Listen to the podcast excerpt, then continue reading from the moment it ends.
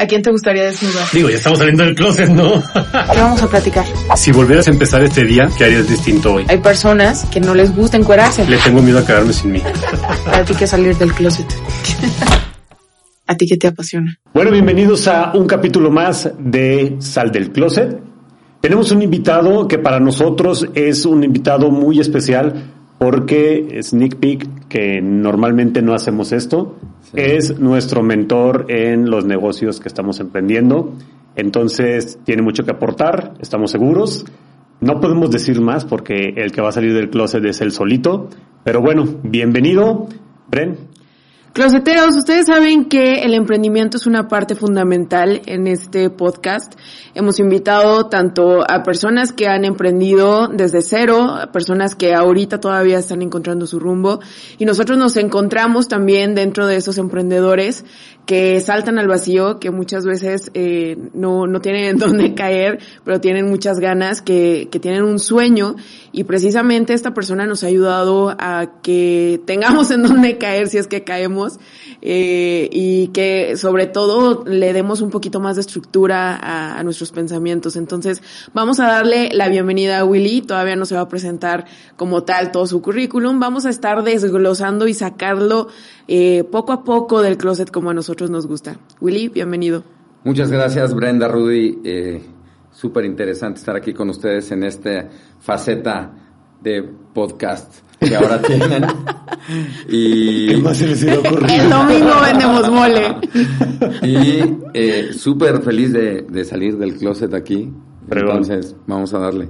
Oye, Willy, una parte que, que a nosotros nos llamó muchísimo la atención cuando estábamos en busca de alguien que nos ayudara con nuestro negocio fue tu forma disruptiva de pensar, tu forma de ver las cosas, que de verdad nos hiciste pre preguntas tan fuertes que decíamos, eh, no, nunca nos lo habíamos preguntado y, y, tiene mucho sentido tu pregunta, pero de verdad hemos conocido mucha gente, hemos platicado nuestros proyectos con muchísima gente, pero precisamente eh, te pedimos el favor de que fueras nuestro mentor por tu forma disruptiva de pensar, pero entendemos que para poder llegar a un pensamiento así, tiene que haber un camino detrás andado, complejo, este, interesante, y es el que queremos que nos empieces a platicar para salir del closet. ¿Cómo fue que empezaste con todo este rollo? Pues es un camino, como dices, largo y que nunca acaba. Eh, pero además es un camino que te vas encontrando en la vida, como muchas cosas, como las cosas importantes de tu vida. Sientes como, como un llamado, tienes probablemente como alguna, eh, alguna característica, algún atributo que de repente eh, sientes que, que puedes explotarlo. Pero para mí siempre ha sido como una, como un motor el tratar de entender cómo funcionan las cosas. ¿no? Es decir, al final siempre hay, hay una manera en cómo funcionan las cosas que no es tan sencilla como, ni es tan sencilla como queremos verla, pero tampoco es tan complicada como a veces nos la quieren mostrar. Es decir, hay una forma muy orgánica en que las, en que las cosas funcionan. Entonces, para mí la manera de, de, de entender los negocios son como sistemas, ¿no? Y, y, este tema de, de, sistemas está como cada vez más en el vocabulario de, muchas personas y, y, tiene que ver con algo que se llama pensamiento sistémico. Y el pensamiento sistémico es la manera en cómo, en cómo funciona el mundo. El, planeta es un sistema y lo que nosotros tenemos en las organizaciones somos sistemas sociales. Y entonces, eh, para mí entender esa forma de cómo opera el mundo me abrió puertas, pero llegar ahí fue, fue complejo y fue tardado. Eh, y, me parece que, que es, es, parte del camino que, que, que, he tenido y pensar de manera sistémica es pensar de manera muchas veces contraintuitiva de las soluciones, ¿no? Lo hemos platicado en algunos momentos. Eh, un, ejemplo muy sencillo es cuando te sale una roncha y tienes comezón y lo más natural y normal es irte a comprar una pomada y ponértela en el problema. Pero lo que estás haciendo es que estás en un lo, la roncha es un efecto. Uh -huh. Es un efecto de algo que generalmente desconocemos. Y entonces tú le aplicas pomada a algo y te sientes un poquito mejor y dices, ya alarmé con mi pomada, pero puede ser que te alimentas mal, o puede ser que tienes reacciones al medio ambiente, o puede estar estresado, o puede estar pasando millones de cosas y tú estás poniendo una pomada. Eso es generalmente lo que hacemos en las empresas.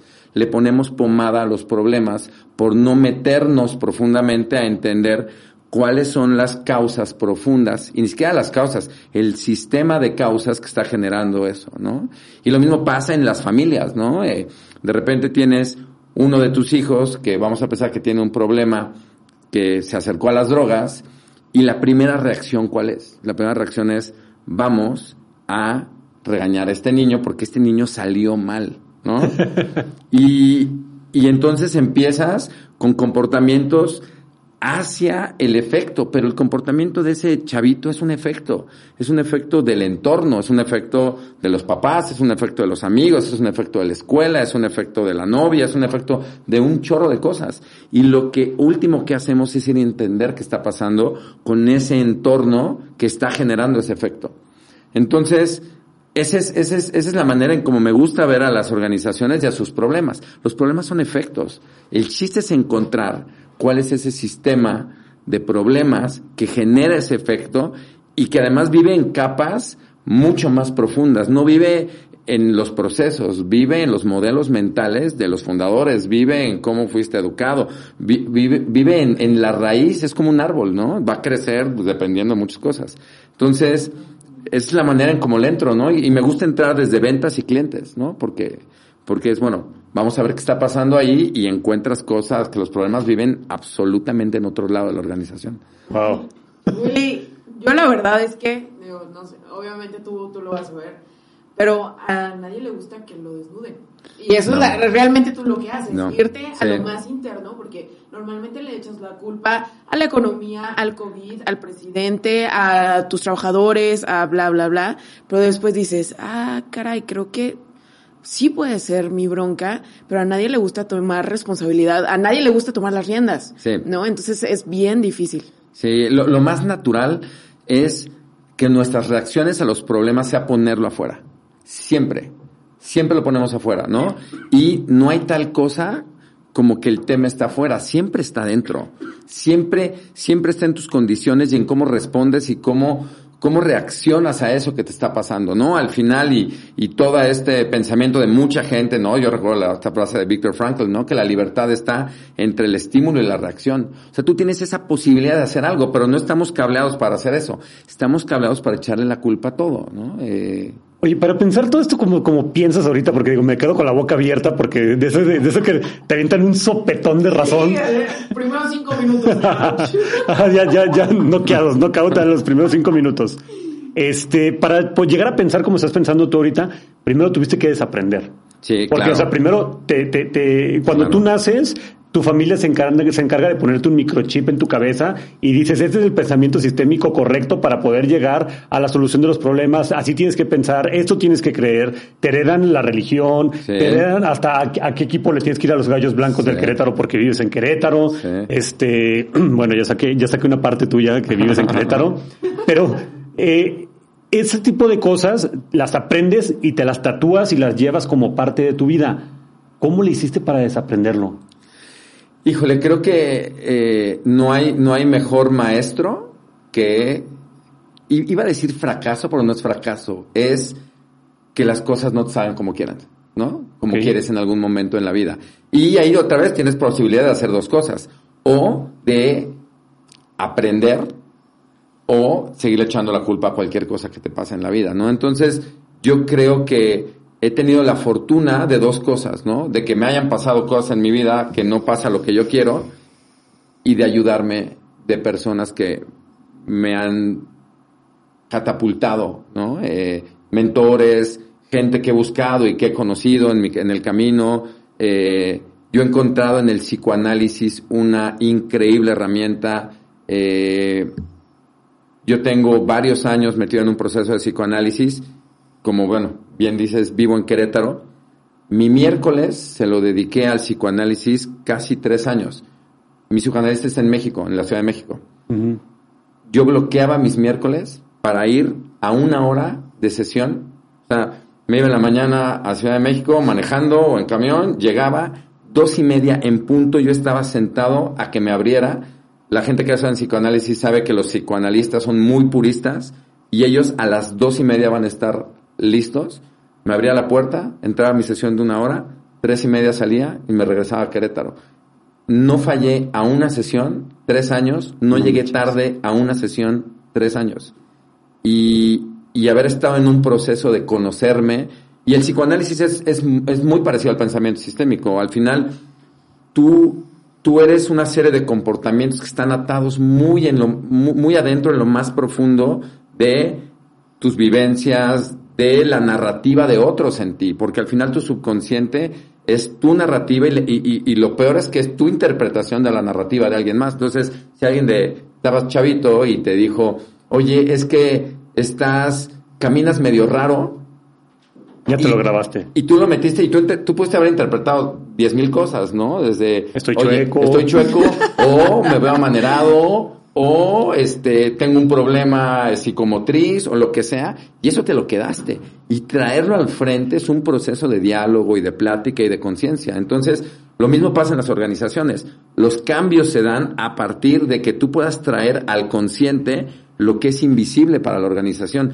y generalmente vive en la alta dirección generalmente veo, o sea, para mí lo más importante cuando entro a trabajar un proyecto es trabajar con la alta dirección, porque si no, no va a pasar nada, porque esa, esa es la fuente en la que se crea todo, o la mayoría de las cosas en la organización, ¿no? Desde liderazgo, etcétera, eh, eh, se va creando esta cultura, ¿no? Entonces, así, digo, para no desviarnos de, la pregunta, han sido esos dos temas, el, el, que te pasan cosas en la vida como a todo mundo, pero el haber tenido la suerte o haber, buscado quién me podía ayudar a entender eso que pasaba para, para poder ponerme, que eso fuera lo que me impulsara a otro lado, que es lo que seguramente mucha gente que nos escucha se va a sentir relacionado.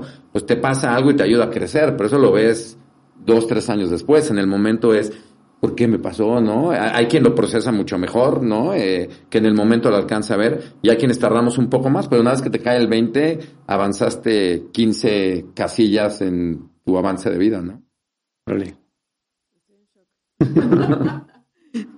Oye, Willy, dijiste que te pasaron muchas cosas en tu vida que te llevó a, pensar como tú piensas ahora. Y a final de cuentas sí, o sea, aprendes sí de las cosas, eh, de los triunfos, pero realmente lo que más te enseña son las caídas. Sí. Eh, ¿Cuáles han sido esas, esas caídas más importantes que dijiste? Me las agradezco, las abrazo, me raspé en el momento, pero también tomé impulso desde el piso. Yo, me considero una persona súper afortunada. La verdad es que eh, hay, historias fuera que son fuertes, ¿no? Eh, me parece que yo he tenido una, vida que, que, no me he enfrentado a cosas complejas, a enfermedades fuertes, ¿no? Digo, en algún momento mi papá tuvo un par de eh, operaciones importantes, ¿no? Pero pero bueno, hay historias mucho más fuertes afuera.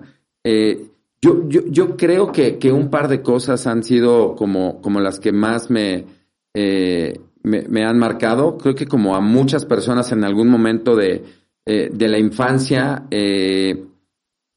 hay ciclos económicos en las familias y, y cuando nosotros nos cambiamos a Querétaro tuvimos un ciclo económico no muy favorable para, para mi papá por lo que hacía él, se quiso ir a Querétaro, sacarnos de la Ciudad de México y lo que él hacía era demasiado especializado. Entonces llega a Querétaro y le dicen, oye, pues es que lo que tú haces aquí no sucede. Él estaba metido en temas de telecomunicaciones, pues, pero de, manera como bastante avanzada. Y entonces vivir esas, esas crisis económicas me llevaron a trabajar muy temprano, ¿no? Y, y, y, y trabajar pues te enfrenta a muchas cosas, ¿no? Te enfrenta a tener que ir a tocar una puerta, a tener que venderte, ¿no? A tener que, que mostrarte. Y me parece que esas cosas me, me, me, yo creo que mi primer trabajo lo tuve a los 13 años y, y yo los veranos decía, bueno, ¿qué voy a hacer ahorita, no? Me acuerdo que repartí prediales, trabajé de pizzero, di clases, este, de natación, manejé una tiendita ahí también, una escuela de natación. Después, bueno, yo jugué tenis eh, toda mi infancia y mi adolescencia y di clases de tenis. Entonces me parece que el haberme enfrentado a ese tema de, pues no hay lana y hay que ver qué hacemos, fue una de esas partes importantes que me enseñó que podías salir afuera a buscarte tus oportunidades. Y creo que lo que yo he hecho en mi vida es buscarme mis oportunidades. Y si yo vuelto a ver a mis hermanos, ha pasado lo mismo, ¿no? Mi, mi hermano más chico es es, me parece que hoy en día es el único explorador de National Geographic en México. Él es fotógrafo y es explorador de Nat Geo. Y, y él se fue a buscar su chamba a la vida. Y acabó, el día, el día que se hizo explorador en el chat ahí de, de, de, mis hermanos y mis papás, puso 17 años, 3 meses, 15 días, que fue lo que me tardé en ser explorador de National Geographic. Pero él lo tenía súper claro desde el día uno que se metió a estudiar fotografía. Entonces, creo que esa, esos temas nos ayudó a pues, salir al frente y decir, oye, pues ¿qué hacemos? Y, y mi hermana diseña juguetes eh, y, y, en una técnica muy especializada ahí como de tejido con una técnica japonesa y pues la publica en revistas y hace cosas y me parece que fue como de, pues ahí está la vida, pues tienen que salir. Creo que si hubiera sido diferente y hubiera sido como, bueno, pues aquí están cuidaditos en su casa y no hay nada que hacer y no hay, no hay, no hay broncas y tienes lo que quieres fácil. Entonces, pues de repente desde comprarte tú tu ropa o bueno, tener unos tenis nuevos, era así como, pues tenías que chambearle, ¿no? Y mientras mis papás pagaban colegiaturas, porque me parece que algo que hicieron muy bien fue, en mi casa nunca faltó nada para temas de educación. O sea, buenas escuelas, buenas universidades, viajes. O sea, mis hermanos estudiaron dos carreras cada uno. Te dieron mundo. Y, te dan mundo y te enseñan que hay cosas por hacer. Te dan herramientas. Sí, sí. sí, muchas herramientas. Yo creo que esa fue una. Y creo que la segunda parte que me ayudó mucho eh, fue la separación y el divorcio con, mi, con la mamá de mis hijos, que también fue un proceso que me ayudó a entender muchas cosas de mí en un proceso profundo de búsqueda interna, pero también me ayudó a entender mucho acerca de la carencia que tenemos para relacionarnos las personas. Que lo ves en las organizaciones, que lo ves en las familias, que lo ves en las escuelas, que lo ves en la sociedad, y que hoy en día me ha traído este mundo en el que hoy estoy metido de ayudar a las organizaciones a cambiar basados en una técnica que se llama cambio sistémico basado en la conciencia que no es otra cosa que traer al frente eso que no alcanzamos a ver y que te crea los resultados que no te gustan en tu vida, ¿no? O sea, todos podemos decir, oye, hay cosas que no me gustan en mi vida. Sí, y ese patrón tú lo creas de manera inconsciente, de manera silenciosa, en las sombras, sin que te des cuenta. De ti depende hacer la chamba de traerlo al frente para que eso que pasa en tu vida que no te gusta, puedas cambiarlo y puedas hacer un, otra realidad y puedas crear tu futuro, ¿no? Que me parece que es un poco en lo que, en, lo que yo hoy en día me desempeño. Cómo ayudar a las empresas a crear su mejor futuro posible y, y, hacerte cargo de eso, ¿no? que, creo que se puede además. Ok, entonces la carencia te ayudó a que tú te, despertaras, te, movieras, eh, tuvieras esa hambre, esas ganas de, de, salir adelante. Y lo que estoy viendo también es que eres una persona que es muy eh, analítica en el tema de, de, como comparativa, ¿no? O sea, dices, en el tema del divorcio con mi esposa fue algo que yo de verdad me puse a rascarle, a moverle bien la tierra hasta abajo, a ver qué fue lo que nos faltó. Y eso, eso mismo ha servido de una manera como, como analogía también para las empresas, lo que aprendiste de ahí. Cuéntanos cómo fue que empezaste, eh, bueno, estudiaste marketing, ya podemos empezar a mencionar eso, pero empezaste trabajando eh, como, como empleado, pero ¿cómo diste ese brinco para ser un consultor de grandes empresas? Pues sí, yo, yo, estudié marketing y siempre fui como muy curioso de entender los comportamientos. O sea, a mí todas las materias de comportamiento del consumidor, entender cómo funcionábamos las personas, eh, todo el tema de una organización que está creada alrededor de su cliente me, me, hacía sentido completamente. Y ya, ya era como muy inquieto en, en tratar de decir, ok, aquí hay una oportunidad. Y me acuerdo mucho que, que, siempre he sido como bastante creativo y que yo decía, es que si esta empresa hiciera esto, ¿por qué, ¿por qué no lo están viendo? ¿No? O sea, esa era como mi siempre infancia, ¿por qué no están viendo esto? Y en cuanto yo salí de la universidad, no quise irme a trabajar a ningún lado. Eh, me llegaron como algunas ofertas y yo quise más bien emprender y mi, primer tema tenía que ver con emprender en cosas con el deporte. Entonces, eh, a mí siempre el deporte me ha apasionado y decía, oye, junto el marketing y el deporte y voy a vivir feliz toda mi vida. Tarán, te haces brembita. Exacto. Y entonces lo primero que hice fue, eh, junto con una, unas personas que conocí que ya organizaban triatlones, trajimos el primer Ironman oficial que se hizo en México, lo trajimos. Yo tenía 23 años y me acuerdo que negociábamos con los presidentes municipales de Huatulco y de Ixtapa y le decíamos, oye, a ver, y que este, a mí Huatulco me lo está dando tanto, y qué me das tú, Ixtapa, y luego íbamos con la, con la WTC, que es el dueño del Ironman, la World Triathlon Corporation, le decíamos, oye, es que yo ya tengo una sede acá, entonces, ¿por qué no me sueltas un triatlón? Y, y, y, y entre blofeando y negociando, organizamos el primer triatlón oficial que daba slots eh, de Ironman en México. Y, y, y, pues como esa pila de emprender ya la traía, ¿no? Eh, después no acabó muy bien, no fue, no fue en números lo que queríamos y, eh, tampoco eh, yo encontré como en, en, en, esos socios lo que estaba buscando. Y después dije, bueno, pues me tengo que ir a buscar yo por otro lado y entonces me gustaba a mí el tenis y, yo quería trabajar en la ATP, ¿no? Que es la Asociación de Tenis Profesionales y dije, bueno, yo me encantaría hacer eso. Y busqué aplicar para una posición en Londres no, no podía por ser mexicano y busqué a la persona que representaba la ATP para las Américas y me dijo, ahorita no hay posiciones y no hay nada. Y bueno, acabé yendo a tocar la puerta de Grupo de Fútbol Televisa eh, con un proyecto en la mano les dije, creo que ustedes necesitan esto y acabé trabajando un año en Grupo de Fútbol Televisa en una, en una primera A que estaba en Querétaro. Me acuerdo mucho que cuando, cuando yo agarré al equipo, el equipo metía como dos mil personas al estadio, al corregidor a que le caben casi cuarenta mil y, y gratis. Y después de... no, pues no. y entonces empezamos a hacer algunas estrategias, obviamente colaborativamente en conjunto. Y acabó esta temporada, hicimos pretemporada y, y, el presidente de este equipo, Eduardo del Villar, que era una persona hipermovida, trajo un técnico muy bueno eh, que había había llegado a la final con el Celaya, Juan Manuel Álvarez, y trajo jugadores buenos, y entonces a mí me dio herramientas para hacer marketing, y al primer partido de la temporada metimos 25 mil personas pagando. ¿Pagando? Pagando. Y entonces ese primer partido, me acuerdo, lo jugamos contra el Veracruz, que era como el super líder de la temporada pasada, y nos expulsan a un jugador al minuto 7, a un lateral, nos quedamos con 10 hombres, y el partido lo ganamos 1-0, ¿no? Lo ganaron, ¿no? Porque eso también lo, jugaste. Yo lo jugué ahí en el, en el palco, este, con todos los nervios. Hicimos una mascota, etcétera, y, y, y entonces era así como, wow, esa, esto, esto es el sueño, ¿no? Y después el siguiente partido fuimos a jugar contra el Mexiquense, que era la filial del Toluca. El Toluca bajó jugadores del primer equipo y empatamos 1-1 de visitante.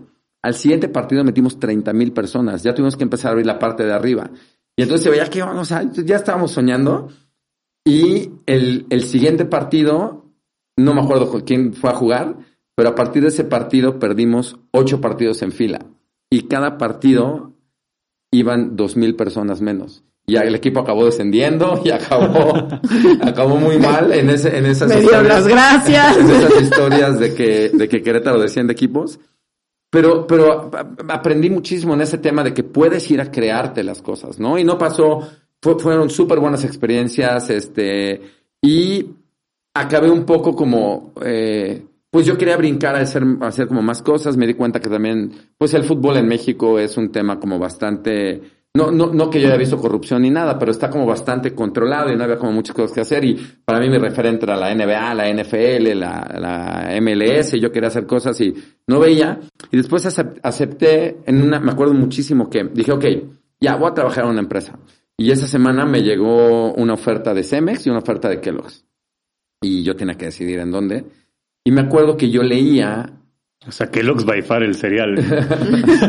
sí, bueno, tú, tú, porque eres fan del, cereal. Y me acuerdo que yo leía la columna de un, de, de, de un mercadólogo que escribe en, en, el norte, en Monterrey, en Reforma, que se llama Horacio Marchand. Y yo no lo conocía, le escribí, oye, Horacio, tú no me conoces, pero tengo esta bronca. Tengo estas dos empresas que me buscaron. ¿Por qué hacen eso? Neta, todos los emprendedores exitosos o toda la gente exitosa no les da pena llegar a tocar la puerta de gente a lo mejor famosa, a lo mejor. O sea, no les da pena así como que este, déjame le pregunto a Barack Obama qué, él haría, qué, haría él en, una situación como la mía. Y te contestan, digo, la verdad es que Horacio me, me, contestó, le dije, oye, tengo estas dos, ¿no? Este, bueno, no, es que había una tercera. Era Cemex, era Kellogg, y me, y me becaban, me había ganado una beca en el campus Monterrey del TEC para hacer mi maestría en mercadotecnia. Entonces tenía el, el TEC, Cemex y Kellogg. Tenía que decidir en la misma semana que quería. Ya había hecho los exámenes en, el- en Monterrey, me habían dicho, sí, ya eres tú, vas a, vas a estudiar la maestría, te vamos a becar, vas a trabajar aquí en programas internacionales. Y son pues de esas decisiones de vida. Y acabé, eh, le escribí a Horacio y me dijo, estás muy chavo para la maestría, pero comprométete a que vas a seguir estudiando porque si no te vas a dar de topes toda la vida. Y tú piensas que quieres, quieres aprender de una empresa que vende a otros negocios, Cemex, o quieres aprender del consumidor. Dije, ah, sí, me fui a Kellogg's y estuve trabajando un año en Kellogg's. Eh, me aburrí muy rápido. eh, Sí, un año no es nada. eh, y, y me acuerdo que, que tuve una reunión con el que era mi jefe y le dije, oye, es que yo ya llegué a mis metas de todo el año y ¿qué sigue? Me dijo, es que te quedaría como año y medio todavía para que te cambiáramos de puesto. Le dije, no, ya me aburrí. Y entonces me salí y caí en el mundo de la academia y de la consultoría y, y emprendí un negocio, puse una cafetería donde fue justo donde conocí a la mamá de mis hijos. Órale. Este, y, y bueno, un, un poco ya comprometidos y todo el tema, empezamos a crecer las cafeterías. En un punto llegamos a tener tres y la idea era como hacerlas crecer. Pero me ofrecieron un muy buen trabajo como director de carrera de una buena universidad en Querétaro. Yo estaba muy chavo, yo tenía 27 años. Wow. Y, y lo tomé, fui director de carrera dos años. Me ve un consultor que había sido mi maestro en el TEC de Monterrey y me dice, oye, vente a trabajar conmigo como director comercial de mi firma de consultoría. Y ahí empecé con el tema de consultoría y nos fue muy bien. eh, vendimos muchos proyectos a empresas grandes y de repente pues sentí ya la necesidad de hacerlo yo por mí con mis reglas y mi todo y lo dejé y empecé un proyecto personal que me ha llevado a muchas empresas, a aprender muchas cosas, a, a fracasar en algunos proyectos, porque la verdad es que el, el proceso de convertirte en un consultor es un proceso largo, ¿no? Es un proceso más personal, es más interno. Tú no puedes llegar a decirle a alguien qué hacer, pero eso no lo entiendes Eso. hasta después, ¿no? Sí. Entiendes que tú no puedes ayudar a nadie. Lo único No, que- y, y otras empresas esperan eso, ¿no? Así de que dime qué hacer. Ese es el problema. No. Ese es el problema. Tú no puedes. Esa es mi filosofía. Tú no puedes ayudar a nadie. Y, y por eso soy tan fan del psicoanálisis, porque el psicoanalista nunca te va a decir qué decir. Te ayuda a reinterpretarte, te ayuda a verte desde fuera. Y entonces tú puedes hacerte consciente de eso que no te deja avanzar y hacer los cambios que tú tienes que hacer. O sea, ese pasito que tienes que dar adelante, ese micropaso es tuyo. Si yo te digo, ay Rudy, lo que estás haciendo está mal, a ver, da tres pasos para allá, son mis pasos, no son tuyos, y vas a acabar regresándote en algún punto. Gravitas al mismo lugar. Entonces me parece que, que por eso trabajar en un tema de consultoría es de muchísima responsabilidad y de repente hay muchos egos, ¿no? Como yo soy el que te va a decir qué hacer, ¿no? Yo voy a... Y la verdad es que quien me conoce, lo primero que digo es, a ver, yo no soy más inteligente ni sé más que tú, simplemente estoy colocado en otro lugar y tengo algunos métodos con los que vamos a ver cosas. Y tú vas a decidir cómo moverte y hacia dónde. Y simplemente también estás viendo los toros desde, desde barrera, ¿no? Sí, Ti- ti- Tienes claro. una, una, una visión más amplia, más panorámica, que a lo mejor que cuando estás en el ruedo no te das cuenta. Sí, y tienes el privilegio de la distancia y la distancia te da perspectiva, ¿no? Que tú no tienes porque por definición tú no puedes ver tu propio sistema. O sea, por eso estas frases tan comunes que decimos, es que yo soy súper bueno para darle consejos a los demás de relaciones y yo apesto. Pues claro, porque tú estás, tú estás viendo tus propias broncas, no las puedes ver. Y no estás viendo todos tus comportamientos y tus carencias, tus sombras, no las alcanzas a ver. Tú eres parte de tu problema. Claro, claro, pero, no- pero porque no lo alcanzas a ver. Por eso, para mí la terapia es canasta básica. O sea, debería estar como canasta básica de todas las personas. O sea, este, eh, mis hijos van a terapia, mi hijo va desde los nueve años y yo lo veo y me sorprende a veces su capacidad de... Ayer me pasó con uno de ellos, ¿no? Se enojó durísimo, es un coraje y lo dejé ahí enfriándose un poco y le dije, oye, vente, damos una vuelta en el coche y le dije, Diego, ¿ya sabes qué pasó? Se peleó con su hermana, ¿no? Y su hermana llegó y le dijo algo. Me dijo, no fue azul. Tengo cuatro meses encerrado, no veo a mis amigos, como lo mismo, no puedo hacer las cosas que me gustan. Me gusta dibujar y dibujo mucho, pero ya me harta un poco. Me dice, no soy yo. Me dice, necesito hacer más cosas. Me dice, eso, sumado a que Azul me dijo tal cosa, exploté. Dice, pero fui yo. Entonces yo dije, bien, para 12 años, vas bien, ¿no? O sea, pudo reconocer eso, ¿no? Y el 99% de la gente no llega a eso, o sea. Pudo reconocerlo. Es que él me dijo y es que... Ay, y las hace también, pero, pero puede, puede echarse para atrás y decir, ok, sí es cierto, fui yo. Que me parece que yo ya con eso digo, ya, o sea, cualquier cosa que le pase en la vida, si eres capaz de decir, ¿cómo yo fui cómplice de eso que no me gusta? Y aceptar esa nos cuesta todo. Proceso de divorcio, entender que tú le pusiste para que eso no funcionara, es todo. Es todo porque te coloque en otro lugar. ¿Qué es lo típico? Ah, es la otra persona, hizo tal, ah, tal. Y claro, eso hizo su parte la otra persona, ¿no? Cuando yo no estoy hablando de mi, de mi expareja, estoy hablando de todas las exparejas y estoy hablando de mí. Pero cuando tú logras reconocer lo que pasó en ti, diste mil pasos para adelante en lo que sea que te pase en la vida, ¿no? Pues lo más, lo más fácil es señalar y echar la culpa. Y de eso estamos, este mundo está lleno de problemas que la base es echarle la culpa a otra cosa.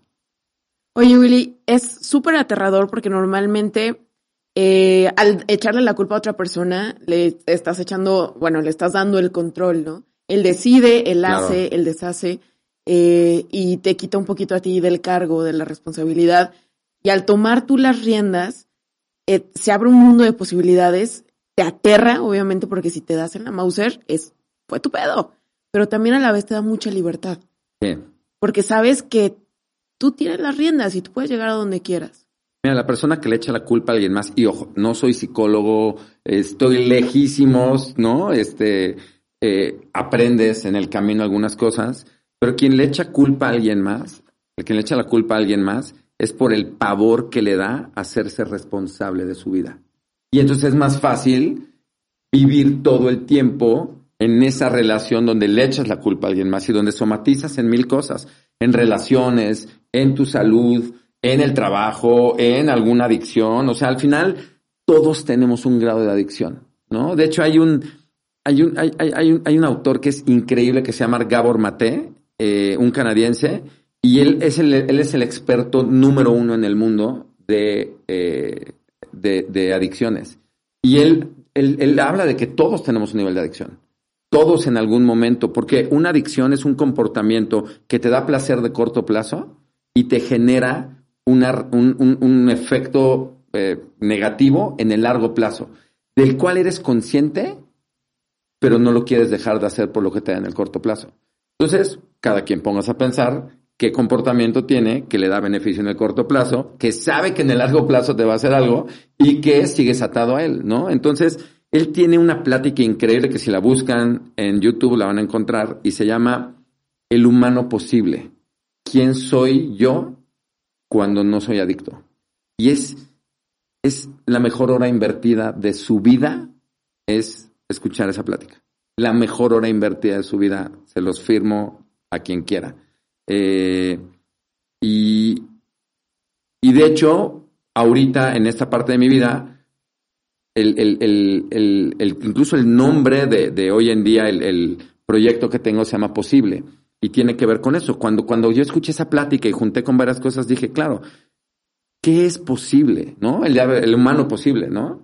Y yo digo, bueno, ¿cuál es la organización posible? ¿O cuál es ¿no? ¿Cuáles son las relaciones posibles, ¿no? Entonces, hoy en día mi trabajo se trata de cómo ayudar a ser consciente de cómo creamos las condiciones para el futuro que queremos, ¿no? En las organizaciones, pero al final hay un efecto bien valioso en las personas, ¿no? Este, cuando eres consciente de lo que estás haciendo. Entonces, eso es un poco, la vida me ha llevado a ese camino en todo eso que les he platicado ahorita, ¿no? Eh, está padrísimo que, estamos viviendo un cambio pues sin, sin precedentes, en donde las empresas se están humanizando, en donde las empresas ya están buscando mentores como tú, están buscando a alguien que le mete ese lado de sentido humano, de sentido personal, de uno a uno al negocio, o sea, que no sea solamente mi idea es venderte, venderte, venderte y no dejarte nada. Inclusive te puedo vender tabaco, te puedo vender alcohol, te puedo vender marihuana, te puedo vender lo que yo quiera, con tal de yo tener dinero en la bolsa y lo que te pase a ti no me importa. Y, me regreso muchísimo a, muchísimo atrás a la historia que nos estabas contando. Dijiste que cuando estabas con lo de Iron Man, este, había una parte en donde tú dijiste, ellos no eran los socios que yo estaba buscando, no tenían lo que yo estaba buscando. y, y, me voy otra vez adelante de la historia y digo, bueno, no, no hemos sacado esa parte del closet y yo creo que esa parte tuya no va a salir porque es, es mucho ego, mucho decir, uy, yo fui este consultor de tal empresa, tal empresa, tal empresa. Esa parte no la vamos a brincar porque vamos a algo más profundo que eso. ¿Cómo le haces para decir a estos sí les voy a dar una consultoría? Con ellos sí me voy a animar a ser su mentor. O sea, por ejemplo, nosotros te lo pedimos muy humildemente, oye Willy, la verdad es que tu forma de pensar nos ha ayudado muchísimo, etcétera, etcétera quieres ser, quieres ser nuestro mentor, ¿cómo decides, cómo determinas eso? ¿Y cómo determinas con quién sí te quieres asociar y con quién no? ¿Y cómo decidiste, ya no quiero ser socio de, de, de, mi esposa porque es una sociedad, es una sociedad conyugal. Todo eso me, encantaría que nos platicaras cómo lo piensas, cómo lo, cómo lo deduces. Vámonos por partes. Vámonos por partes. Pues mira, eh, creo que eh, lo, lo que puedo hablar ahorita, de lo, ah, en un principio agarras cualquier proyecto porque quieres aprender, ¿no? Sí. Y después agarras los proyectos que, que, dices, oye, aquí puedo hacer alguna, fíjate, eh, yo creo que este es el proceso. Al principio es, pues échame lo que sea porque quiero aprender y si alguien está confiando en mí, pues voy, ¿no? eh, y, y, vender consultoría o, o, o tú colocarte en un lugar donde alguien más está de alguna manera pidiéndote que lo ayudes en algo, ¿no? Tiene que ver mucho con dónde estás colocado tú, ¿no? O sea, qué sí crees que puedes hacer por el otro, ¿no? Entonces, eh, en un principio era, ah, pues yo sé esto y he estudiado esto y conozco de esto y he leído estos libros y seguro, y hago investigación y hacemos buena investigación porque en, la primera parte eh, tuve algunos socios eh, que, que tenían habilidades súper interesantes. Duramos muchos años haciendo consultoría y aprendí muchísimo de ellos y hasta un momento en el que decidimos que ya no era el momento, ya te les platico esa parte de la historia. Entonces, lo primero es lo que me avientes. Después es, ok, ¿puedo aportar yo algo en este proyecto? Esa fue como mi segunda etapa. Mi etapa ahorita es, si no veo posibilidad de cambio en la otra parte, no le entro. O sea, porque porque, para, o sea, como para qué perder el tiempo todos, ¿no? Y, de repente puede sonar como, pues, ¿cómo vas a saber si hay? La, primera regla de la ayuda, en, en, en, el orden de la ayuda, eh, que quien nos escuche que está en el tema de constelaciones, seguramente lo conocen, ¿no? Los órdenes del amor y los órdenes de la ayuda que Bert Hellinger desarrolló. El orden de la ayuda es la ayuda se pide. Siempre. Entonces, cuando, cuando alguien llega a pedirte ayuda, yo escucho cómo piden la ayuda y desde dónde la piden, ¿no? De repente es como, oye, este, sé que tengo esta bronca y necesito que me la resuelvas. Ahí yo no le entro, ¿no? o sea, ahí no le entro porque, porque lo que te están diciendo es, pues si no, si no pasa nada, va a ser tu culpa. Y no es que no quieras hacerte responsable, es que el cambio está en la otra, en el otro lado. Si, si no, no va a pasar nada. Entonces, al final del día es, ¿cómo, qué, tan, qué tanta disposición hay de hacer cambios, de hacer cosas, ¿no? Entonces, creo que ahorita eso es por lo que yo busco y escojo los proyectos, es que tanto, es, tanto quisieran meterse en un proceso, porque al final es un proceso. O sea, no, e, e, este mundo está lleno de pastillas que te resuelven las cosas y que al final no te resuelven nada. Porque, porque la vida son procesos, ¿no? y y, el tema de pensamiento sistémico está muy atado en la naturaleza. La naturaleza tiene procesos y tiene ritmos. Y hay momentos, y hay estaciones, y hay cuando plantar la semilla, y hay cuando se cosecha, y hay cuando se riega. Entonces, no es posible pedir todo industrializado. No se puede. Y entonces hay quien quiere todo industrializado. Entonces ahí tampoco juego, ¿no? Hace, hace poco, con, con unas personas que estamos intentando hacer un proyecto, me di cuenta que lo que ellos estaban buscando era como una aceleradora, ¿no?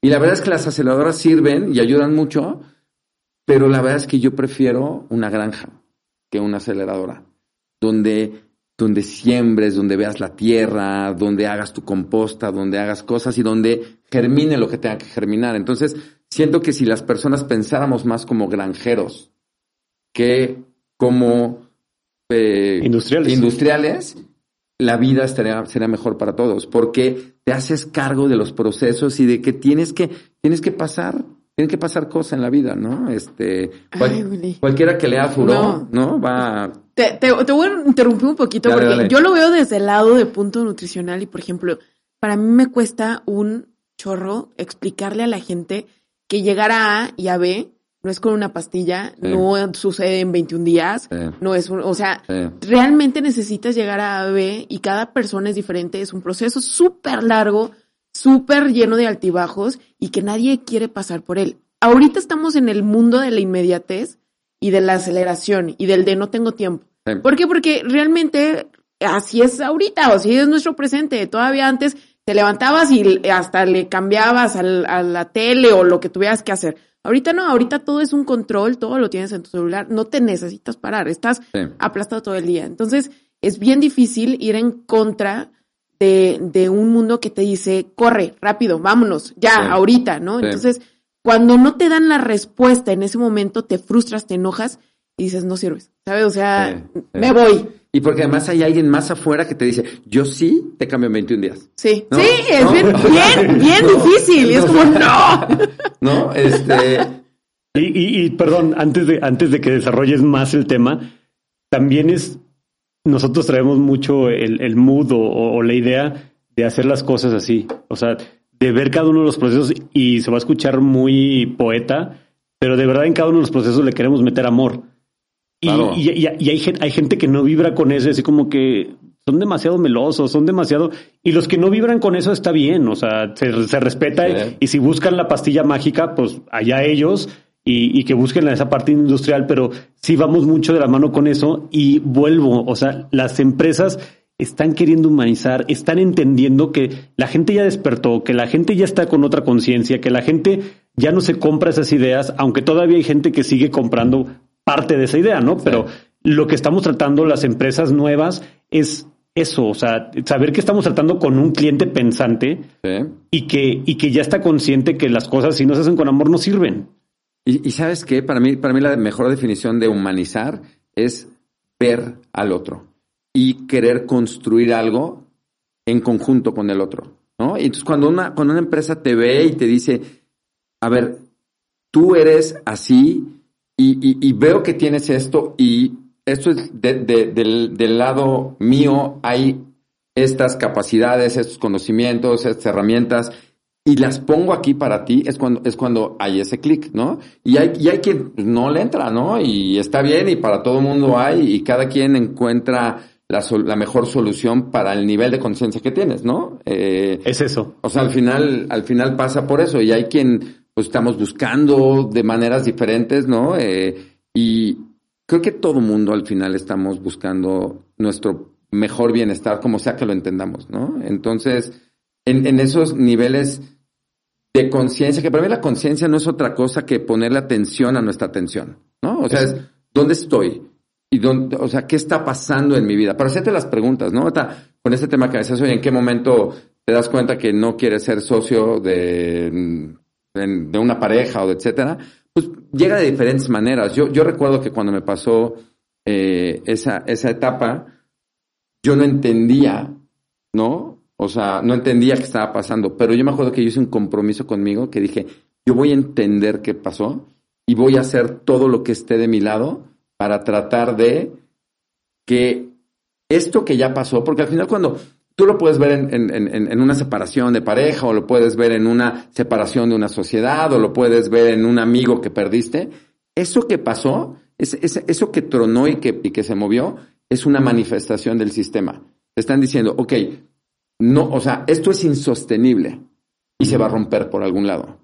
Entonces, todo el tema es entender por qué fue insostenible y otra vez me regreso a cómo tú fuiste cómplice y cómo, cómo tú pusiste todo lo que tenías que poner para que eso pasara. De hecho, hay una, hay una frase de pensamiento sistémico que dice, todo sistema está perfectamente bien diseñado para entregar los resultados que entrega.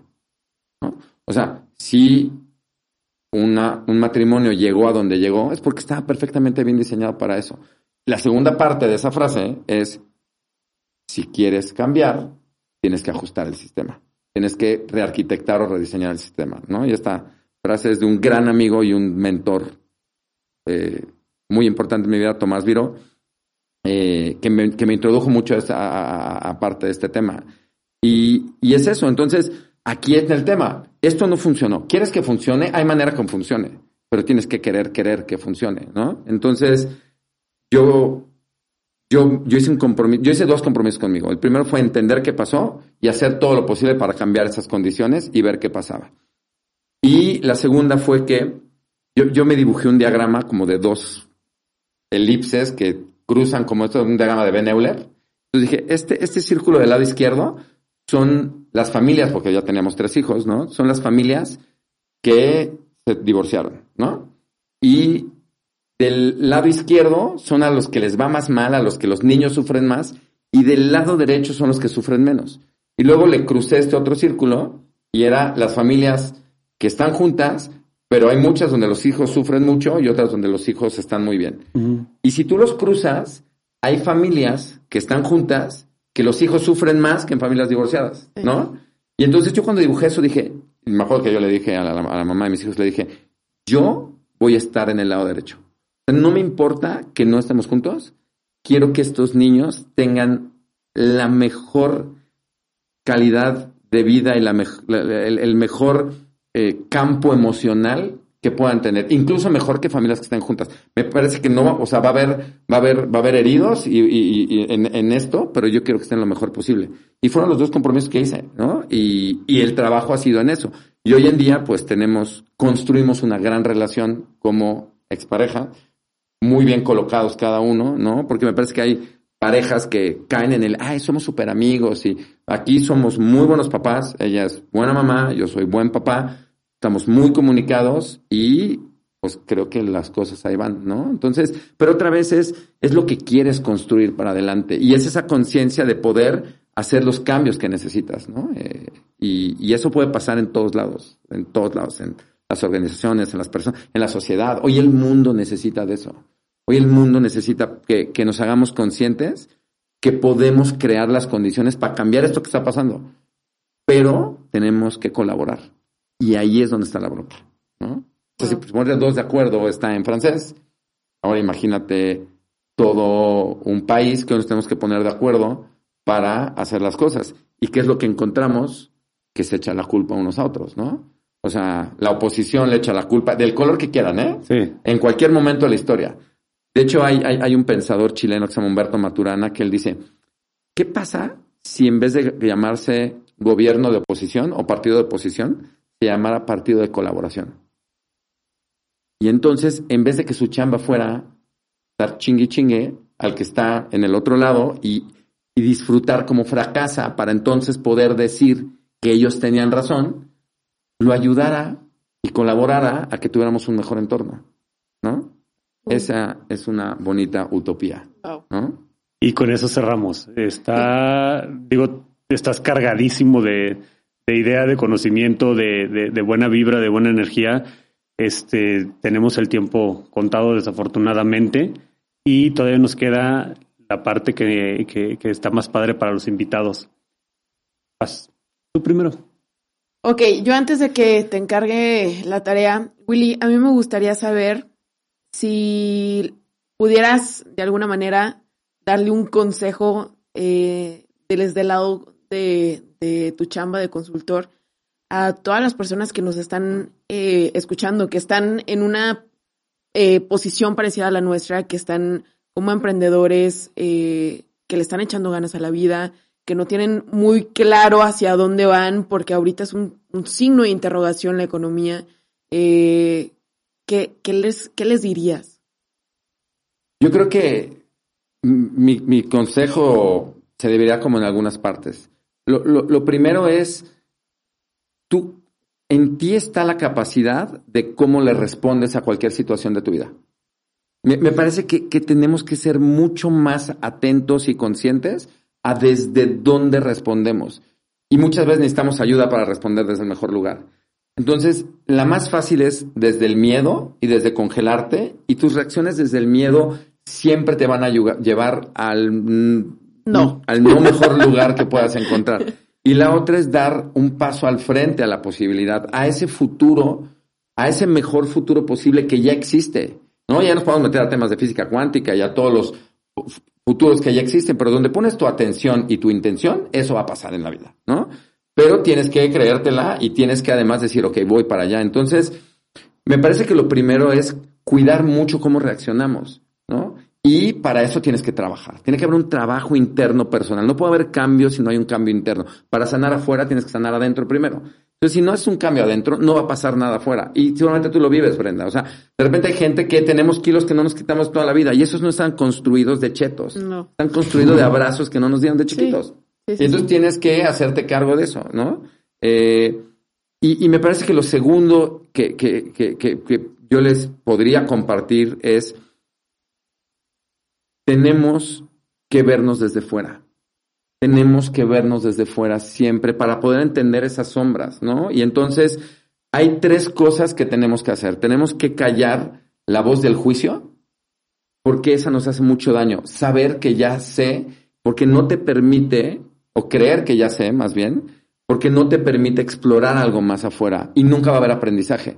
Cuando tú puedes callar la voz del juicio, y entonces lo que estás callando, ¿no? En, en, en ese lugar es el miedo, ¿no? Porque, porque dices, no, pues yo ya sé y si me muevo para allá, te bajas y entonces puedes cambiar y puedes abrir el corazón y puedes abrir la empatía. Y puedes abrir a poder entender que hay otra cosa enfrente de ti diferente a lo que está pasando. Y eso va a abrir tu voluntad para que pase otra cosa. Para eso tienes que chambear y tienes que ayudar a verte desde fuera. ¿no? Entonces, te les decía que la terapia es canasta básica, seguro, es canasta básica. Necesitas que alguien te ayude a verte. Pero en verdad, alguien que te pueda ayudar, que sea profesional, ¿no? Eh, y esa es mi perspectiva. Alguien que te vaya a dar consejos, me parece que te está hablando desde su propio, eh, desde su propio paradigma. Y, y, necesitas ampliar, abrir espacio, ¿no?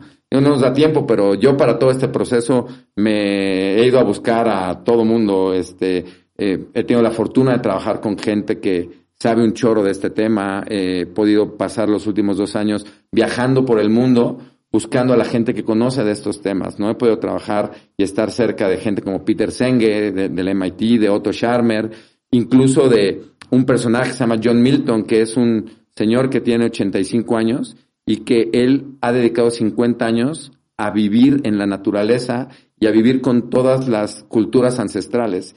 Eh, vivió con los amazónicos en Brasil, vivió con la gente de Chiapas, con los lacandones, vivió en los monasterios en China. Y yo me fui con él 15 días a estar solo en la playa. Estuve solo en una playa, fueron 12 días, eh, conociéndome. Y escribí 24 verdades de mí, que cada vez que las leo es así como avanzar en la vida muchísimo, pero fue de, ir buscando quién me ayudara a ver la vida desde fuera, ¿no? Entonces, parece que es el mejor regalo que te puede dar cualquier persona, ayudarte a verte de fuera, porque no te vas a entender si no hay alguien de fuera que te ayude. Pero vamos a poner bien difícil. Nosotros dejamos una tarea para, para todos los closeteros. Tienen que hacer una, esa tarea una semana.